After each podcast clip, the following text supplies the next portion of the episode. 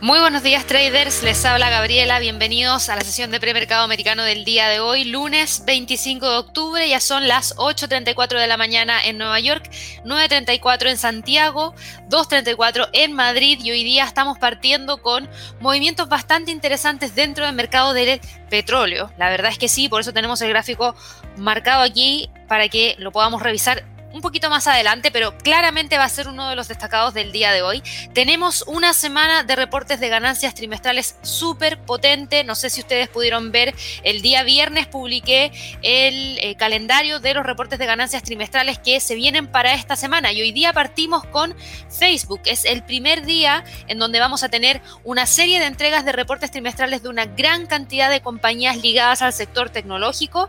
Partimos después de que cierre la bolsa de Estados Unidos el día de hoy con el reporte de Facebook. Mañana martes vamos con General Electric, 3M en el premercado. Postmercado tenemos a Visa, Google, Twitter, AMD, Microsoft. El miércoles tenemos a Spotify, Boeing, Coca-Cola, McDonald's, General Motors. Postmercado tenemos Ford, tenemos Pinterest, el jueves tenemos a Mastercard, Shopify, Cat, postmercado tenemos a Amazon, Apple, Starbucks y el viernes tenemos a Exxon y Chevron. Y de hecho, Aprovecho de mencionarles que para esta semana tenemos dos webinars especiales y uno de esos webinars especiales es cómo preparar los reportes de ganancias trimestrales que tenemos para Apple y eso se va a llevar a cabo el día de mañana. Javier va a estar realizando este webinar a las 2 de la tarde hora de Nueva York, así que los dejo súper invitados a que vayan y se puedan suscribir y puedan participar para que de esa manera estén súper informados respecto a todo lo que está pasando dentro del mercado. Voy a aprovechar de enviarles el enlace directamente ahí a través del chat para que así puedan y el día jueves, creo que es jueves, Sí, jueves 28 de octubre a las 3 de la tarde hora de Nueva York, tenemos el webinar de cómo operar el FOMC. Vamos a enfocarnos en cómo está operando el dólar, cómo está operando la bolsa en Estados Unidos para ver qué es lo que podría ocurrir la próxima semana, porque recuerden que la próxima semana, el día 3 de noviembre, y ya estamos terminando octubre, entonces ya se viene noviembre, eh, vamos a tener la decisión de política monetaria de la Reserva Federal y obviamente también se espera distintas cosas en base a todos los comentarios que hemos tenido por parte de Jerome Powell, el presidente de la Fed, en las últimas reuniones de política monetaria. Así que no se olviden porque tenemos una semana súper intensa en cuanto a reportes de ganancias trimestrales, que era lo que estábamos viendo recién. Tenemos también una semana de bancos centrales, porque si bien esta semana no reporta ni la Reserva Federal ni el Banco de Inglaterra, que van a estar reportando la próxima semana, sí que reporta el Banco Central Europeo, sí que reporta el Banco de Japón, sí que reporta el Banco de Canadá. Entonces, ojo, porque ahí vamos a conocer cuál va a ser la decisión de política monetaria que estos países van a tomar y eso podría ser un precedente para lo que ocurra la próxima semana con la Reserva Federal y el Banco de Inglaterra. Así que mucha atención. Por lo mismo, tenemos movimientos esta mañana, no solamente en el mercado de las materias primas con noticias bastante interesantes, sino que también tenemos movimientos por parte del mercado de divisas, específicamente en el dólar, que hoy día está logrando rebotar. Tenemos movimientos hacia el alza también en el mercado americano, el mercado de Estados Unidos en específico, con movimientos alcistas que están siendo liderados por el Nasdaq. Y obviamente tenemos algunos movimientos hacia el alza dentro de la bolsa en Europa, así que vamos a partir de inmediato con la revisión de lo que ha estado ocurriendo dentro de los mercados. Y eso sí, antes de que ustedes puedan eh, tener toda esta información, los quiero dejar a todos súper invitados, si es que todavía no lo hacen, de que de esa manera ustedes puedan suscribirse denle clic a la campanita de notificaciones para que así cada vez que hagamos algo nuevo dentro del canal les llegue esa información. También regálenos un like para que de esa manera sigamos creciendo. La verdad es que todos los días tenemos una mayor cantidad de seguidores todos los días va siguiendo el aumento de la cantidad de personas que nos ven y eso es gracias a que ustedes nos están apoyando todos los días con los likes, con compartir el canal, con suscribirse al canal, con convertirse como miembro, unirse a, nuestro canal de YouTube como miembro también nos ayuda bastante, así que muchas gracias por todas las formas de apoyo que nos están entregando día a día. Así que bueno, partamos de inmediato, vamos a partir ahora en orden, en orden con eh, la bolsa en Europa. Porque así como está reportando Estados Unidos, también hemos tenido entregas de reportes trimestrales en la bolsa europea. Y por ejemplo, hoy día sí que hemos visto que había movimientos bastante interesantes dentro de la bolsa en Europa con la HSBC Holdings que estaba ganando un 1,1% ya que la preocupación por los préstamos incobrables relacionados con la pandemia fue sustituida por un sorprendente aumento de alrededor de un 74% en los beneficios que presentó el banco del tercer trimestre.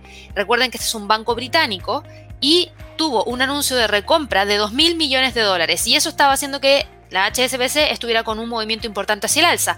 Por otro lado, teníamos también a la siderúrgica sueca SSAB, que subió un 2,2% después de publicar sus beneficios del tercer trimestre por encima de las estimaciones del mercado, ayudada principalmente por las alzas en los precios del acero.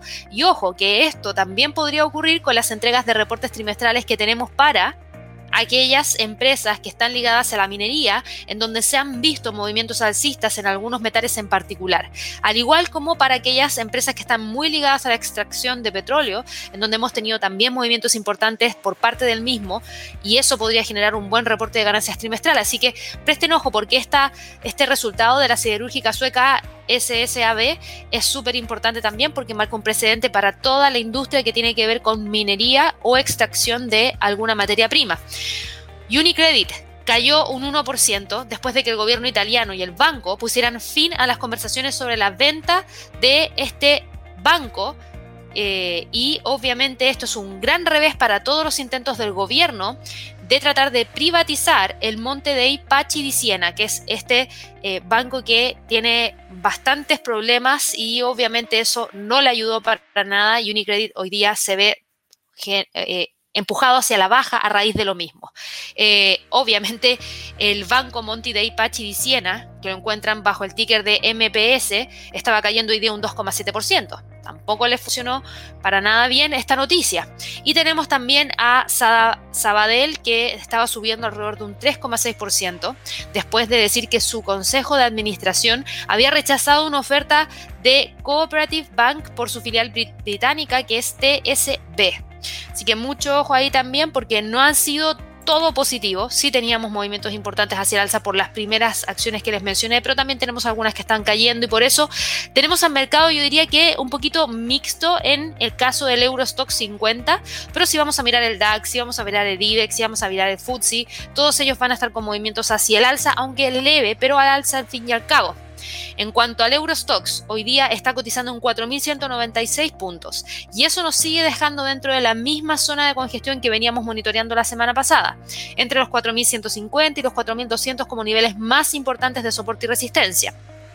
Pero sí que hay que entender lo siguiente, ¿qué pasa con esta semana?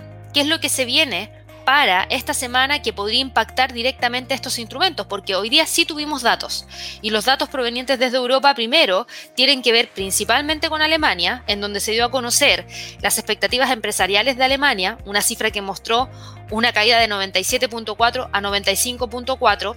Fíjense, son dos puntos los que ha caído este índice que nos permite conocer la expectativa empresarial de Alemania correspondiente al mes de octubre. No es una buena noticia. La situación actual de Alemania, fíjense que cayó de 100.4 a 100.1, pero quedó por sobre el 99.4 que era lo que el mercado esperaba. Y el indicador IFO de confianza empresarial en Alemania mostró una caída mucho más potente de 98.9 a 97.7. No es tan buen dato. Tuvimos eh, información mensual del Bundesbank que no generó gran movimiento dentro del mercado y absolutamente nada más. En general hoy día es un día bastante tranquilo para todos los mercados en general. Solamente teníamos este dato, pero para esta semana sí que tenemos fundamentales de mucha mayor importancia, sobre todo para Europa, porque tenemos la decisión de política monetaria del Banco Central Europeo.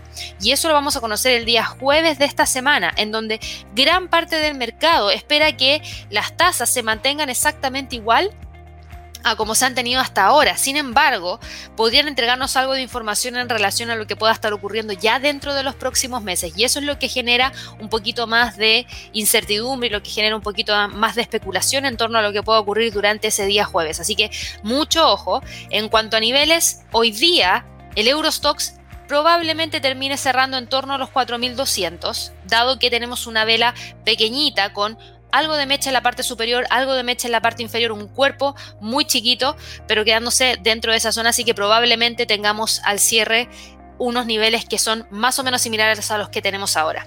En cuanto al DAX, el DAX, a pesar de las malas noticias que hemos tenido hoy día, fíjense que el DAX no está cayendo, por el contrario, sube y sube 0,18%. ¿Y a dónde queda? Justo en la resistencia que teníamos marcada, en 15.600. Ahí tenemos una media móvil de 200 periodos, tenemos un nivel de resistencia bastante importante ahí y el precio, en este momento, si la vela cerrara ahora mismo, todavía se seguiría manteniendo esa misma zona de congestión no hay mucha variación en ese sentido porque tenemos al precio quedándose dentro de esa zona. Eh, creo que es muy probable que para el cierre de esta jornada este instrumento termine cerrando dentro de la zona de congestión y quizás para esta semana sí que logre salir. Y si logra salir hacia arriba, obviamente, tendría que ir a buscar como próximo nivel probablemente los 15.700, que es esto que tenemos acá. Fíjense cuántas veces el precio ha respetado los 15.700 como nivel de soporte y de resistencia. Tuvimos resistencia, soporte, resistencia, resistencia, soporte, resistencia, y ahora estamos con ese nivel. Por ende, si es que se rompe los 15.600, el próximo nivel que tendríamos de resistencia a simple vista estaría en torno a los 15.700. Así que también hay que prestar mucha atención, pero en este momento el precio está tratando de respetar los 15.600 como nivel de resistencia más cercano. El IBEX de España el IBEX está cotizando en 8.956 puntos. Eso nos deja con un avance de 0,37%. Yo diría que está muy similar a como estaba la semana pasada oscilando sobre la media móvil de 50, sobre la media móvil de 100, pero por debajo a los 9000, que es el nivel que yo les decía, es uno de los niveles más interesantes, así que mucha atención también ahí. Tenemos al precio entre los 8878, 9050 como niveles más importantes y probablemente los mantenga a la espera de esos datos más importantes que llegarían el día jueves con la decisión de política monetaria del Banco Central Europeo. El FTSE del Reino Unido. El FTSE sube, pero muy levemente. Pero al igual que el Eurostox, al igual que el DAX, al igual que el IBEX, el FTSE se sigue moviendo dentro de los mismos niveles que tenía la semana pasada, entre los 7.250 y los 7.180. Por ende, esos niveles es muy probable que los trate de mantener durante la jornada de trading del día de hoy. Por ende, no vamos a quitar más tiempo hablando acerca de estos índices porque en términos técnicos y en términos fundamentales, está todo más o menos claro. No hay muchas noticias hoy día, por ende no hay mucha volatilidad. Tuvimos esos reportes de ganancias trimestrales que ya les mencioné, algunos positivos, otros negativos, que finalmente nos dejan con esta sensación de que el mercado está operando al alza, pero con leves alzas. Pero lo más importante es que se mantienen los niveles de precio clave. Así que hay que seguir monitoreándolos para la sesión de trading de mañana, a ver si es que definitivamente se genera alguna ruptura o no. En cuanto a la bolsa en Estados Unidos, la bolsa en Estados Unidos también está con un movimiento que yo diría es continuidad de lo que veníamos viendo la semana pasada, porque la semana pasada el Standard Poor's, que es lo que estamos viendo justamente ahora en el gráfico diario, se movía entre los 4.560 y los 4.520 y tenemos al precio con una pequeña pendiente alcista, o sea, yo espero que la vean a simple vista, por lo menos en base a los movimientos desde el 20 de octubre. Si yo bajo un gráfico de una hora, probablemente vamos a poder trazar una línea de tendencia alcista que está más o menos acá, que es esa de ahí. Que luego si yo bajo al gráfico, subo al gráfico de un día, ahí está. Y se ve, yo diría que a simple vista, ¿cierto? Entonces, ¿qué es lo que tenemos? Tenemos efectivamente una tendencia hacia el alza de corto plazo. Tenemos al precio hoy día subiendo más de 0,3% y eso es eh, importante también. En cuanto a fundamentales, a ver, tenemos al presidente Joe Biden y a los principales líderes demócratas que siguen ocupados tratando de conseguir una versión políticamente aceptable de su programa económico y además Joe Biden va a estar viajando a Europa a fines de esta semana, por ende se está intensificando la presión para que se logre un acuerdo durante estos próximos días. Ah, para subrayar la urgencia que hoy en día existe, tenemos a Biden que se reunió el día domingo con el líder de la mayoría del Senado, que es Chuck Schumer, y con el senador John Manchin y han tratado de desplegar el poderoso voto en el Senado que está dividido hoy en día al 50% para así tratar de imponer una gran reducción en el plan original de 3,5 billones de dólares para el gasto social y las medidas, las medidas contra el cambio climático. Y la verdad es que no hemos tenido grandes avances. Se sigue generando mucha pelea en torno a este tema. Los demócratas están tratando de incluir fuertes disposiciones sobre el cambio climático para tratar de cumplir el objetivo de Joe Biden de reducir en un 50% los gases de efecto invernadero en Estados Unidos para el año 2030. Así que va a ser eso algo bastante interesante. Tenemos una encuesta de Bank of America que sugiere una vez más que la operación más concurrida en Wall Street es la de los valores tecnológicos largos. La convicción de los inversionistas se va a poner a prueba esta semana. Hay muchos que están largos en el sector tecnológico y la gran pregunta es ver si es que efectivamente estaba bien hecha su postura, porque las cinco mayores empresas tecnológicas de Estados Unidos van a estar reportando esta semana, quizás por última vez con, eh, por ejemplo, en el caso de Facebook, el nombre de Facebook mucho ojo porque Facebook podría tener un posible cambio de marca. Ya lo mencionamos la semana pasada en alguno de los lives de premercado americano con todo lo que le ha pasado a Facebook y dado que Facebook quiere ampliar su negocio y dejar de verse como solamente la red social, sino que quiere tener otro nombre que incluya Instagram, que incluya WhatsApp, que incluya todo su negocio de realidad virtual, entre otras cosas más. Entonces posiblemente tengamos algún tipo de cambio de nombre así como lo hizo Google en su momento con Alphabet. Eh, los inversionistas en general están mayoritariamente alcistas en cuanto a los grandes valores tecnológicos, están muy a la espera de el impacto que, por ejemplo, podría haber tenido la renovada política de privacidad de Apple en el negocio de la publicidad y eso lo va a estar entregando hoy día como información Facebook, así que mucho ojo después de la noticia de la semana pasada del reporte de Snap en donde sí le había afectado negativamente. La gran pregunta ahora es si esto mismo le afectó negativamente a Facebook, sí o no. Y eso es lo que vamos a tratar de entender hoy día cuando tengamos el reporte de ganancias trimestrales. Y en otras noticias tecnológicas tenemos a PayPal que dijo que actualmente no está persiguiendo una adquisición de Pinterest y puso fin a días de especulación sobre un posible acuerdo de 45 mil millones de dólares que había generado movimientos en Pinterest y también movimientos en PayPal. Y finalmente tuvieron que salir a decir que ahora mismo ya no están persiguiendo esta adquisición. Obviamente vieron lo que le costó ese tipo de rumor en ese momento, cuando vimos una gran caída por parte de PayPal la semana pasada. Así que mucho ojo ahí. Tenemos las entregas de reportes trimestrales, que es lo que finalmente está generando los movimientos dentro del mercado. Hay algunos activos de riesgo que se han estado recuperando en las últimas semanas, después de haber tenido gran movimientos bajistas por parte de todos los instrumentos en el mes de septiembre. Eh, tenemos también a gran parte de los futuros de los índices bursátiles estadounidenses que estaban al alza, todo el mundo se está preparando para los reportes de ganancias trimestrales. Eh, Tesla, por ejemplo, hoy día estaba subiendo alrededor de un 2,6% en las operaciones previas al mercado después de qué? Después de que este fabricante de coches eléctricos le subiera los precios de la variante del modelo X y del modelo S en 5 mil dólares subieron el precio y al subir el precio la acción reaccionó de manera positiva y además Morgan Stanley elevó su precio objetivo para Tesla desde 900 dólares a 1.200 dólares. Entonces ahora hay mucha gente que está recién empezando a enterarse de toda esta información y eh, están viendo el impacto que está teniendo dentro del mercado, pero vamos a ver de inmediato a Tesla, porque Tesla cerró el día viernes de la semana pasada en 909 dólares con 68 centavos. Súper bien Tesla, porque eso qué significa? Nuevo máximo histórico.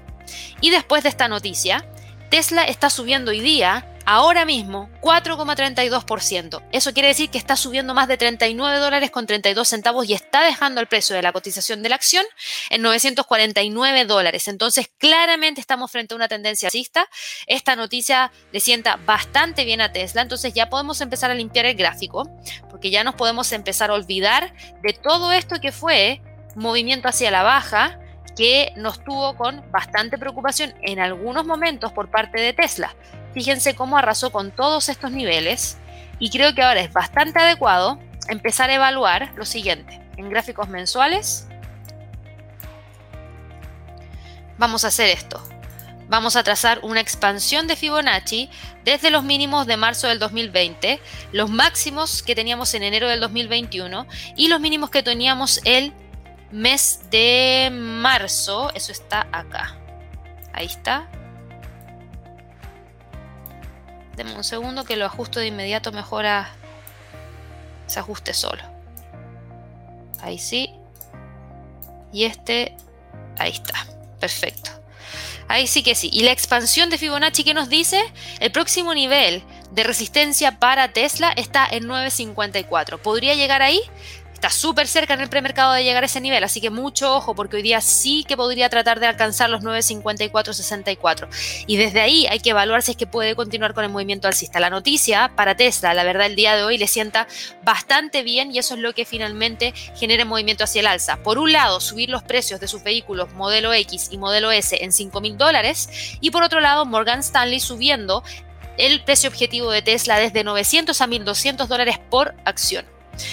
Tenemos eso, tenemos por ejemplo también a Facebook, que esa es la gran pregunta que hoy en día existe, ¿qué va a pasar con esta compañía? Porque el día viernes de la semana pasada terminó cerrando en 324 dólares con 61 centavos, justo yo diría no justo, pero muy pegado a la parte inferior de la zona de congestión que estaba manteniendo entre prácticamente los 3.23 y los 3.38 y muy cerquita de los 317, que es un nivel en donde converge la media móvil de 200, es un nivel donde converge un 76.4% de un Fibonacci, es un nivel que se ha mantenido en las últimas jornadas como nivel sólido de soporte. Sin embargo, hoy día, como hay tanta incertidumbre en la entrega de reportes trimestrales para Facebook, la acción está cayendo 0,74% y nos está dejando con un precio en 322 dólares con 24 centavos. La verdad es que Facebook eh, tiene mucho que probar hay algunos inversionistas que están temiendo que los ingresos publicitarios de esta compañía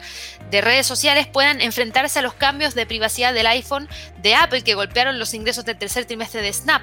Entonces ya se están adelantando a esa noticia.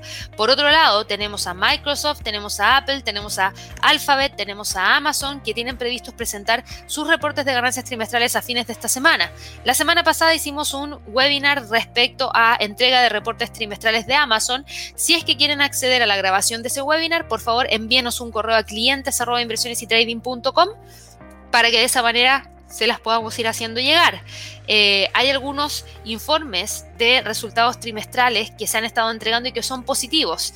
Eh, las acciones de algunas empresas específicamente de las que les mencioné, que son las tecnológicas, en conjunto representan más del 22% de la ponderación del Standard Poor's. Así que es un peso bastante importante. Hay algunos informes de resultados que han sido positivos, que han ayudado a que el Standard Poor's suba. Tenemos al Dow Jones cercano a los máximos históricos la semana pasada. Y teníamos eh, obviamente al índice del Standard Poor's ya con un movimiento alcista a pesar de todas las pérdidas que tuvimos durante el mes pasado. Hay algunos participantes en el mercado que están mirando más allá de las impresionantes cifras de beneficios. Se están centrando en cómo las empresas están mitigando los cuellos de botella de la cadena de suministro, la escasez de mano de obra y las presiones inflacionarias para mantener el crecimiento, que no es menor, porque para poder entender qué es lo que va a pasar en el año 2022, hay que ver cómo están manejando la falta de escasez, por ejemplo, de semiconductores para que no les afecten demasiado los niveles de producción.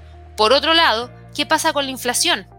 ¿Van a subir mucho los precios? Porque efectivamente hay costos que están asumiendo y que eventualmente se van a traspasar al consumidor, como por ejemplo el costo de transporte que se ha elevado por el alza en los precios del petróleo.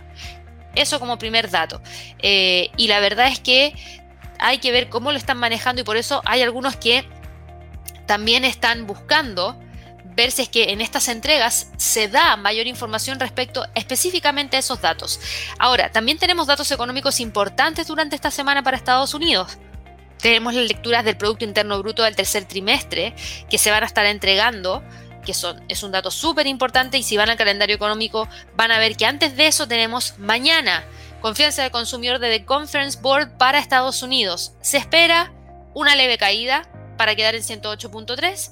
Vamos a tener las ventas de viviendas nuevas para Estados Unidos, donde se espera una alza de 740.000 a 760.000. El miércoles vamos a conocer las órdenes de bienes durables para Estados Unidos. El jueves, Producto Interno Bruto. Y fíjense en la cifra de Producto Interno Bruto en términos trimestrales. Se espera que la cifra muestre un retroceso de 6,7% a 2,7%. Así que tenemos eso como dato también. Tenemos las nuevas peticiones de subsidio por desempleo. Se espera que haya mantención en 290 mil, pero vamos a tener una semana bastante importante y eso obviamente que genera especulación respecto hacia dónde debería estar moviéndose el Standard Poor's. Ahora, si miramos los movimientos, hoy día es un día tranquilito. ¿Por qué? Porque solamente nos vamos a enfocar en la entrega de reportes trimestrales de Facebook al cierre de la bolsa. Pero para el, toda la sesión no hay muchos fundamentales porque no hay noticias de alto impacto para Estados Unidos, por ende existe una muy alta probabilidad de que el precio del Standard Poor's se mantenga entre los 4.560 y 4.520.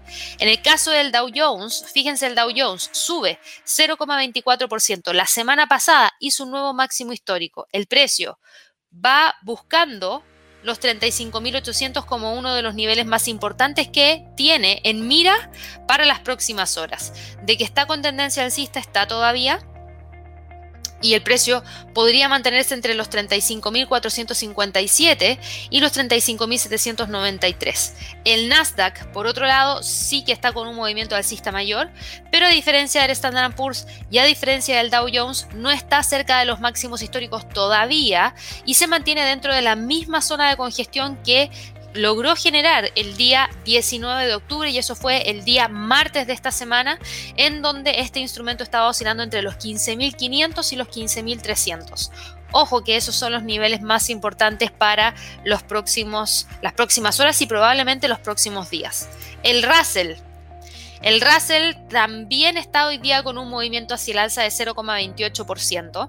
No ha logrado romper los 2.300 con fuerza, sino que se está moviendo entre los 2.300 y los 2.280 y probablemente hoy día, dado que no tenemos muchos fundamentales de alto impacto, insisto, el precio podría tratar de quedarse dentro de esa zona sin ningún inconveniente. 2.280, 2.313 como puntos más importantes. ¿Qué ha pasado en otros mercados? Fíjense en el dólar. El dólar logró rebotar hoy día. El dólar se recuperó de los mínimos que tuvimos la semana pasada. Hay algunos operadores que están esperando el endurecimiento de la política monetaria de Estados Unidos. Hay otros que están apostando por la posibilidad de que las alzas de las tasas de interés se produzcan antes fuera de Estados Unidos que en Estados Unidos. Entonces hay mucha variación y por lo mismo al dólar no le es tan fácil volver a retomar la senda alcista. Los mercados de divisas en general estuvieron bastante tranquilos al comienzo de esta semana, muy tempranito, con algunos operadores mirando los datos de crecimiento de Estados Unidos, hay otros que están esperando ver las reuniones de los bancos centrales de la zona euro, de Japón y de Canadá, y teníamos a este índice con un movimiento hacia el alza hoy día que prácticamente nos deja exactamente como estaba la semana pasada, entre los 12.020 y los 11.989.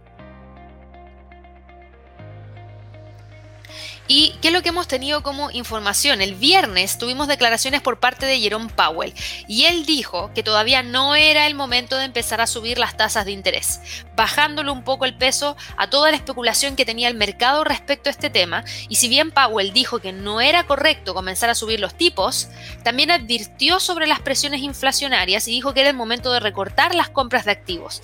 Pero eso no genera mucha, eh, mucho movimiento dentro del mercado porque eso es algo que ya estaba prácticamente descontado por todos. Entonces, obviamente eso genera mucha mayor eh, especulación respecto a lo que realmente vaya a ocurrir. Tenemos por otro lado al dólar ganando terreno frente al yen japonés. Y el Banco de Japón se reúne esta semana, pero al igual que el Banco Central Europeo, no se espera que cambie la política monetaria. Entonces, claro, tenemos repuntes por parte del dólar frente a algunos instrumentos, pero no frente a todos. Y eso es lo que hace que el US dólar sí esté subiendo hoy día, pero se mantenga entre los 12.020 y los 11.989. El euro dólar, fíjense el retroceso que está teniendo. Salió de esta zona de congestión, rompió los 1.16,21 y está continuando con el movimiento hacia la baja y en uno de los próximos niveles que podría tratar de ir a buscar en base a la acción del precio está más o menos aquí en los 1.1565. Soporte en el pasado, resistencia en el futuro, soporte y eso hace que probablemente se quede dentro de esta zona.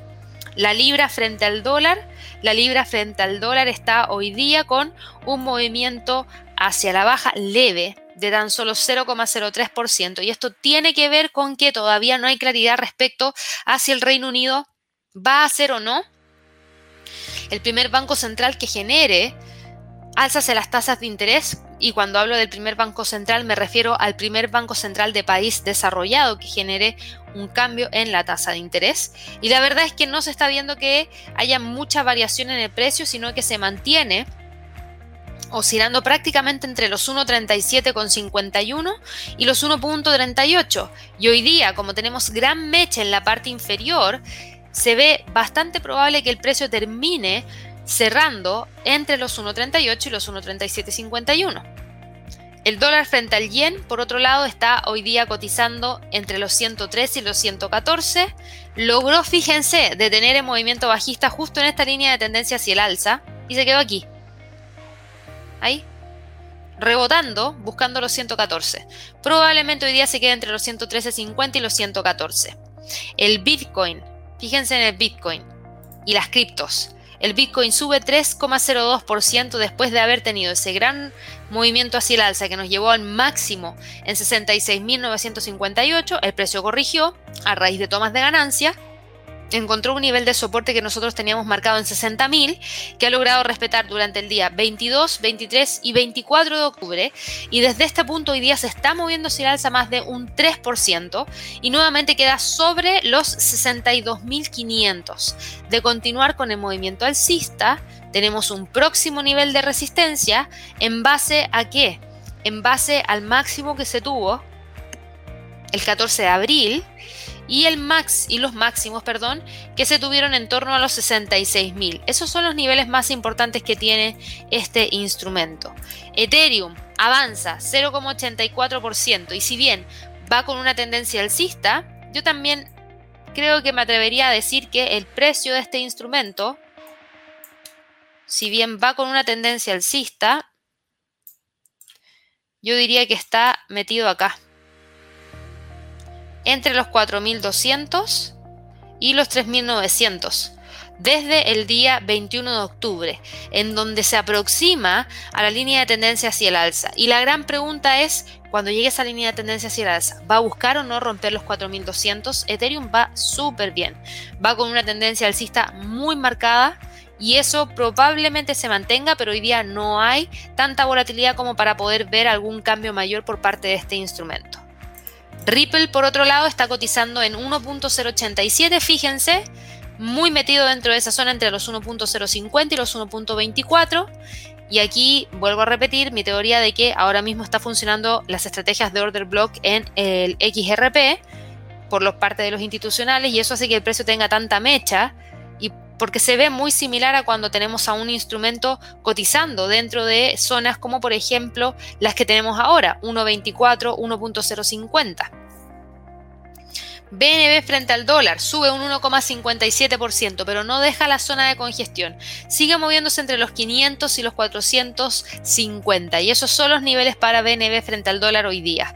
Cardano, por otro lado, sí, vuelve a subir 0,94%, pero sigue oscilando entre los 2,40 y los 2 dólares por eh, ADA. Y eso obviamente nos sigue dejando con la misma condición de mercado que traíamos durante la semana pasada.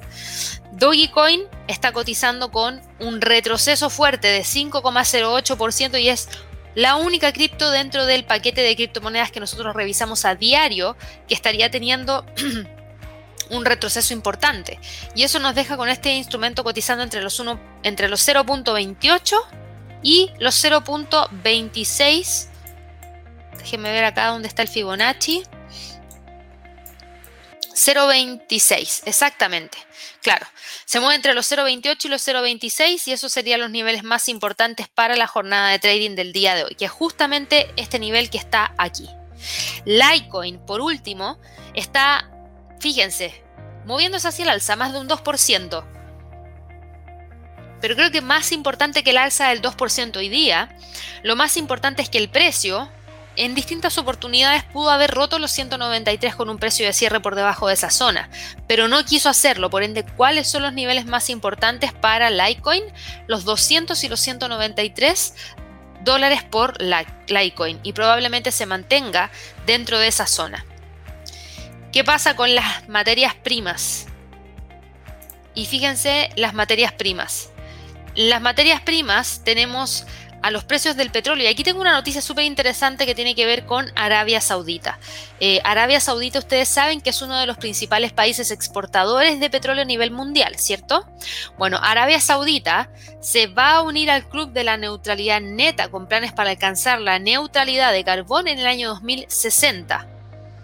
Y eso es algo bastante importante porque... Eh, recuerden que Arabia Saudí es un país petrolero. Ahora, la promesa Ojo, la promesa de llegar a alcanzar la neutralidad de carbono en el año 2060 no incluye las emisiones de enormes cantidades de petróleo provenientes desde Arabia Saudita que se están exportando hacia todo el mundo. Recuerden que están bombeando uno de cada 10 barriles de petróleo que se consumen a diario. También le va a permitir a, los, las personas de Arabia Saudita seguir quemando combustible fósil durante décadas, así como también invertir en nuevas explotaciones de petróleo y nuevas explotaciones de gas. Por otro lado, el Reino Unido, por ejemplo, pretende alcanzar su objetivo de cero emisiones netas, reduciendo la de metano en un 30% para el año 2030 y creando una economía circular del carbono que incluye tecnologías de captura, utilización y almacenamiento de carbono.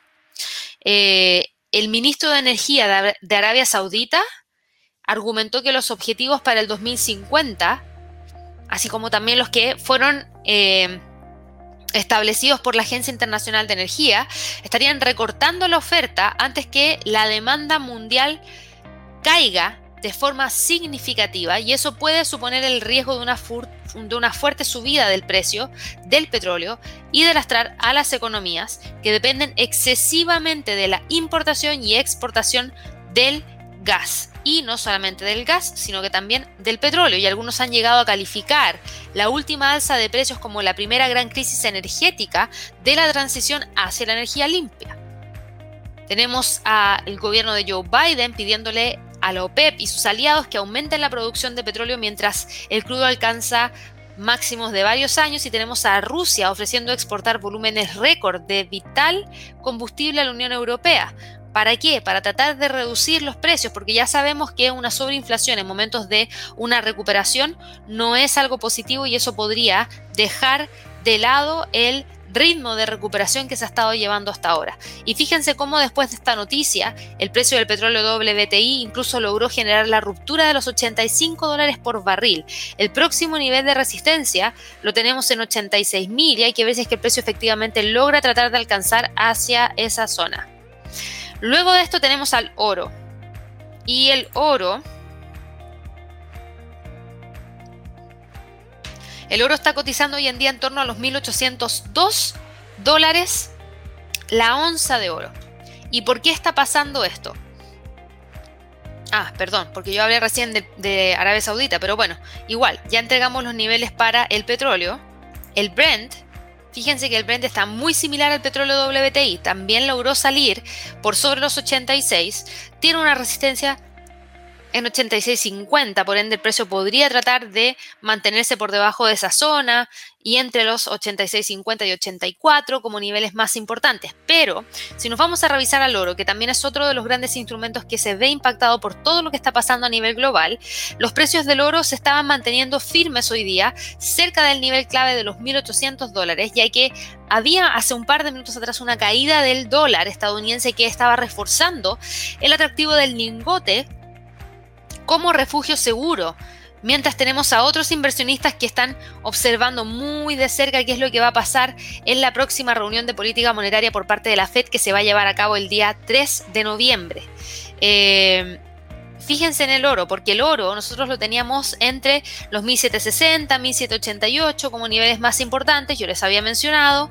Hay una resistencia súper potente en torno a la línea de tendencia bajista que se trae desde el 3 de septiembre, la media móvil de 100, la media móvil de 200 y el precio estaría quedándose dentro de esa zona entre los 1800 prácticamente y confirmando a ver si es que logra o no quebrar esos 1810 para luego ir a trasladarse hacia los 1830. ¿Hay incertidumbre dentro del mercado? Claro que sí. Las reuniones de política monetaria generan o no generan movimientos dentro del oro. Sí, generan movimientos dentro del oro y probablemente tengamos mayor demanda como instrumento de refugio y también respecto a demanda de este instrumento como instrumento de, eh, ¿cómo decirlo? Eh, para poder tratar de sobrellevar la inflación. Para hoy día, si el precio logra cerrar sobre los 1800, sería la mejor señal que se ha tenido en el último tiempo, pero lo más importante sería que efectivamente logre cotizar sobre los 1810 porque ahí estamos hablando de una recuperación mayor de la tendencia alcista por parte del el oro. Respecto a las otras materias primas, tenemos a la plata, sube 0,51% y está cotizando en 24,45 tenemos al cobre, que logró detener el movimiento bajista y está cotizando en torno a los 4,52. Y tenemos al gas natural, que sí que va con mucha fuerza de nuevo. Se pegó un gap hoy día en la apertura y está subiendo más de 6,44% hasta dejarnos en 5 dólares con 84 centavos. De continuar con el movimiento alcista, el próximo nivel estaría en torno a los 6 dólares para el gas natural. Así que bueno, si ustedes se fijan ya terminamos de revisar absolutamente todo lo que estaba dentro de los mercados para hoy día. Tenemos mucho de qué hablar en las próximas jornadas de trading como movimientos importantes. Así que voy a pasar de inmediato a revisar todas las preguntas que tienen a través del chat, de manera que podamos alcanzar a revisarlas antes de terminar este live. Y recuerden, todas aquellas personas que son miembros del canal pueden asistir a nuestra sesión de los días lunes a las 11 de la mañana, hora Nueva York, que se llama lluvia de trades, que son los niveles que vamos a estar monitoreando en distintos instrumentos durante la semana, tanto Javier como yo, y la idea es que también ustedes puedan tener retroalimentación de los instrumentos que están revisando y también nuevas ideas que podrían gatillarse durante la semana a raíz de los movimientos que se están esperando dar dentro del mercado. Así que los dejo súper invitados para que puedan participar del lluvia de trades hoy día a las 11 hora de Nueva York. Así que bueno, con eso ya vamos terminando la transmisión del día de hoy. Los dejo a todos súper, súper invitados a que se puedan suscribir a nuestro canal de YouTube. No se olviden de darle clic a la campanita, regálenos un like si les gusta el contenido. Recuerden que a las 11 horas de Nueva York del día de hoy tenemos lluvia de trades junto a Javier, así que espero que puedan participar y de esa manera compartir distintas opiniones de mercado que tanto tenemos nosotros como las que puedan ustedes aportar al grupo, que ya somos cada día más y obviamente los lluvia de trades se están volviendo mucho más interesantes a medida que más gente se va uniendo a los mismos. Así que esperamos verlos juntos Javier a las 11 de la mañana hora de Nueva York. Que tengan un excelente comienzo de semana. Hasta luego.